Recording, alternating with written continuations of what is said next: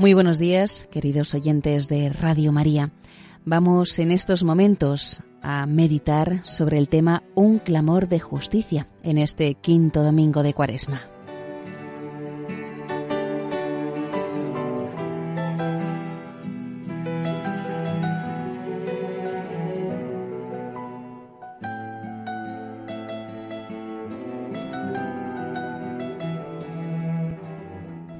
En la antífona de entrada de la misa rezamos, Hazme justicia, oh Dios, defiende mi causa, tú eres mi Dios y protector. En gran parte de la humanidad se oye un fuerte clamor por una mayor justicia, por una paz mejor asegurada en un ambiente de respeto mutuo entre los hombres y entre los pueblos.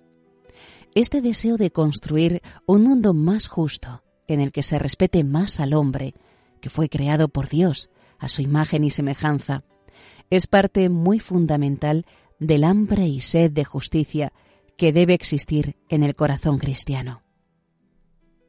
Toda la predicación de Jesús es una llamada a la justicia en su plenitud, sin reduccionismos, y también a la misericordia. El mismo Señor condena a los fariseos que devoran las casas de las viudas mientras fingen largas oraciones. Y es el apóstol Santiago quien dirige este severo reproche a quienes se enriquecen mediante el fraude y la injusticia. Vuestra riqueza está podrida, el jornal de los obreros que han segado vuestros campos, defraudado por vosotros, clama, y los gritos de los segadores han llegado a oídos del Señor de los ejércitos.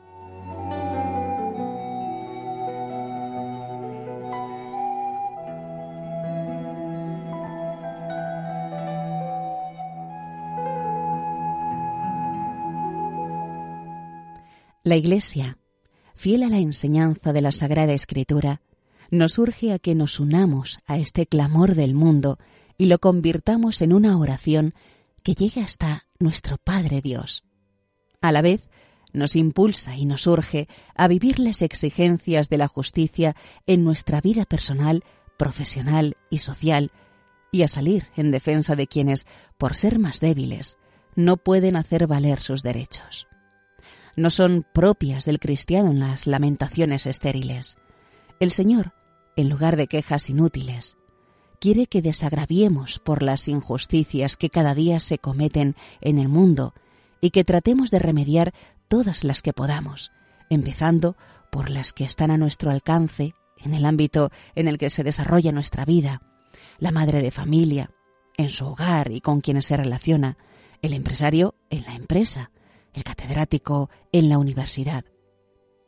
La solución última para instaurar y promover la justicia a todos los niveles está en el corazón de cada hombre, donde se fraguan todas las injusticias existentes y donde está la posibilidad de volver rectas todas las relaciones humanas. El hombre, negando e intentando negar a Dios, su principio y fin, altera profundamente su orden y equilibrio interior, el de la sociedad y también el de la creación visible.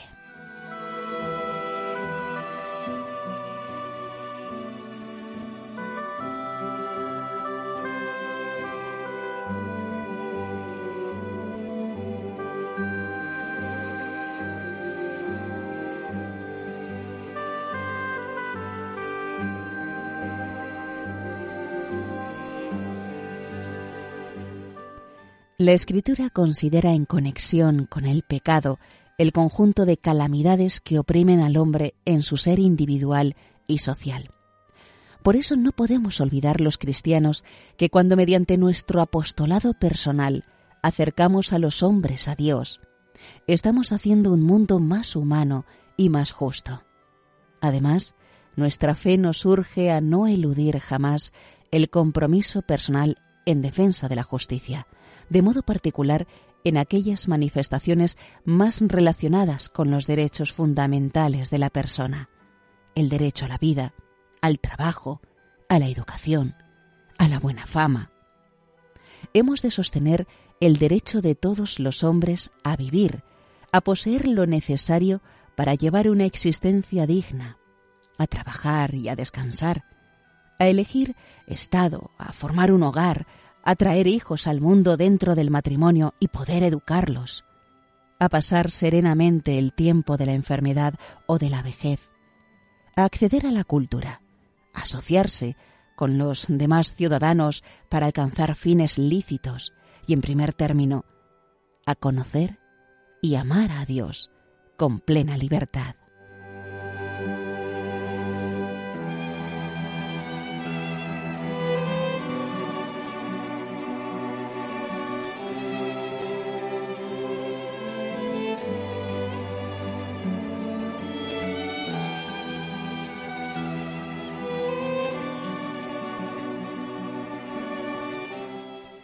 En nuestro ámbito personal, debemos preguntarnos si hacemos con perfección el trabajo por el que cobramos, si pagamos lo debido a las personas que nos prestan un servicio, si ejercitamos responsablemente los derechos y deberes que pueden influir en el modo de configurarse las instituciones en las que nos encontramos, si trabajamos aprovechando el tiempo, si defendemos la buena fama de los demás si salimos en justa defensa de los más débiles, si acallamos las críticas difamatorias que pueden surgir a nuestro alrededor. Así, amamos la justicia.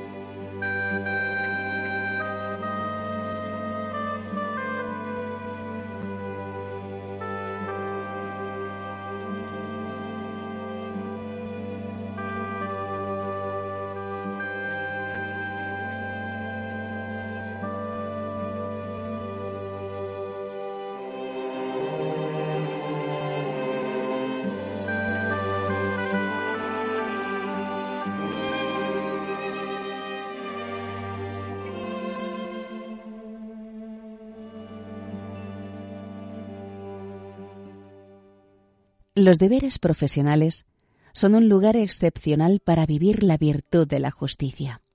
El dar a cada uno lo suyo, propio de esta virtud, significa en este caso cumplir lo estipulado. El patrono, el ama de casa con el servicio, el jefe, se obligan a dar la justa retribución a las personas que trabajan a sus órdenes de acuerdo con las leyes civiles justas y con lo que dicta la recta conciencia que irá en ocasiones más allá de las propias leyes. Por otra parte, los obreros y empleados tienen el deber grave de trabajar responsablemente, con profesionalidad, aprovechando el tiempo. La laboriosidad se presenta así como una manifestación práctica de la justicia. No creo en la justicia de los holgazanes, decía Monseñor Escriba de Balaguer, porque faltan, y a veces de modo grave, al más fundamental de los principios de la equidad, el del trabajo.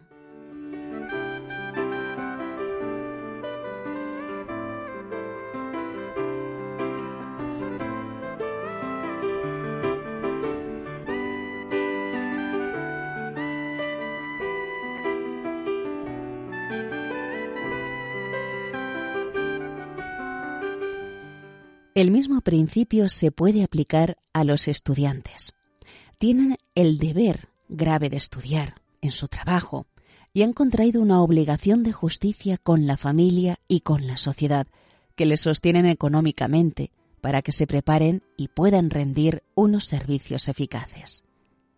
Los deberes profesionales son, por otra parte, el cauce más oportuno con el que ordinariamente contamos para colaborar en la resolución de los problemas sociales y para intervenir en la construcción de un mundo más justo.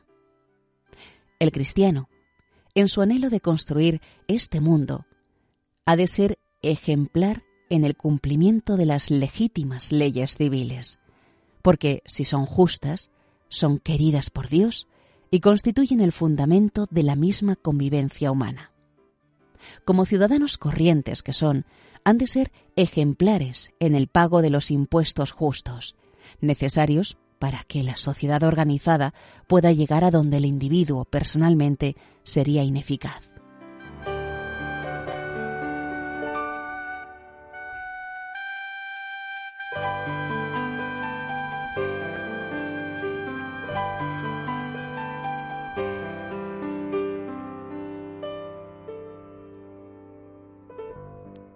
Dad a cada uno lo debido. A quien tributo, tributo. A quien impuestos, impuestos. A quien respeto, respeto. A quien honor, honor. Y lo hacen, dice el mismo apóstol, no solo por temor, sino también a causa de la conciencia. Así vivieron los cristianos desde el comienzo sus obligaciones sociales, aun en medio de las persecuciones y del paganismo de los poderes públicos. Como hemos aprendido de él, Cristo, escribía San Justino Mártir a mediados del siglo II, nosotros procuramos pagar los tributos y contribuciones, íntegros y con rapidez, a vuestros encargados. Entre los deberes sociales del cristiano, el Concilio Vaticano II recuerda el derecho y al mismo tiempo el deber de votar para promover el bien común. Desentenderse de manifestar la propia opinión en los distintos niveles en los que debemos ejercer estos derechos sociales y cívicos sería una falta contra la justicia, en algunas ocasiones grave, si ese abstencionismo favoreciera candidaturas ya sea en la configuración de los parlamentos, en la junta de padres de un colegio, en la directiva de un colegio profesional, en los representantes de la empresa, cuyo ideario es opuesto a los principios de la doctrina cristiana. Con mayor razón, sería una irresponsabilidad y quizá una grave falta contra la justicia apoyar organizaciones o personas, del modo que sea, que no respeten en su actuación los fundamentos de la ley natural y de la dignidad humana. Aborto, divorcio, libertad de enseñanza, respeto a la familia.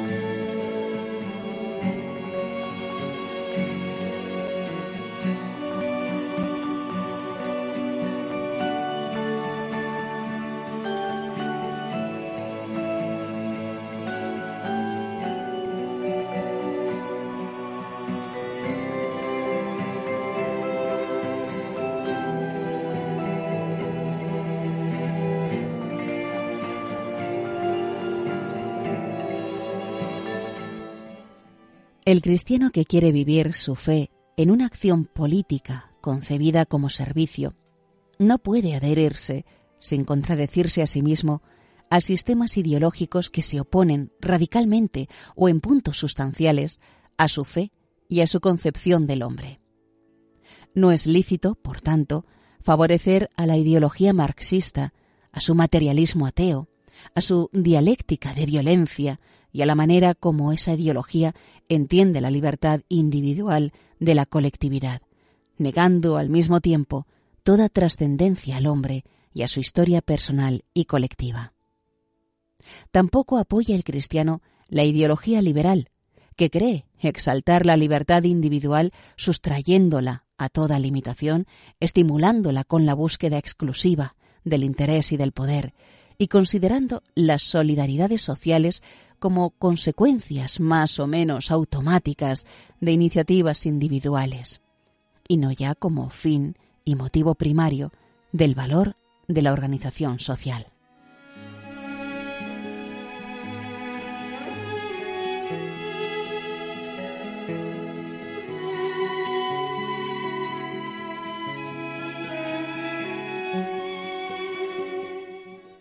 Hoy nos unimos a ese deseo de una mayor justicia, que es una de las principales características de nuestro tiempo.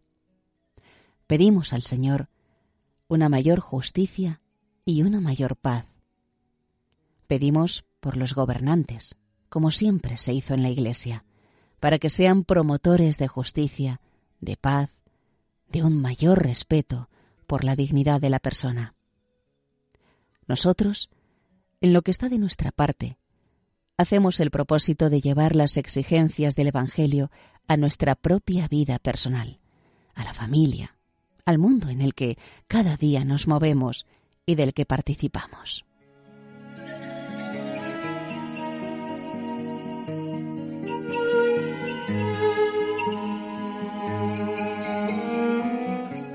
Junto a lo que pertenece en sentido estricto a la virtud de la justicia, cuidaremos aquellas otras manifestaciones de virtudes naturales y sobrenaturales que la complementan y la enriquecen. La lealtad, la afabilidad, la alegría y sobre todo la fe, que nos da a conocer el verdadero valor de la persona y la caridad, que nos lleva a comportarnos con los demás más allá de lo que pediría la estricta justicia, porque vemos en los demás hijos de Dios al mismo Cristo que nos dice, lo que hicisteis por uno de estos mis hermanos más pequeños, por mí lo hicisteis.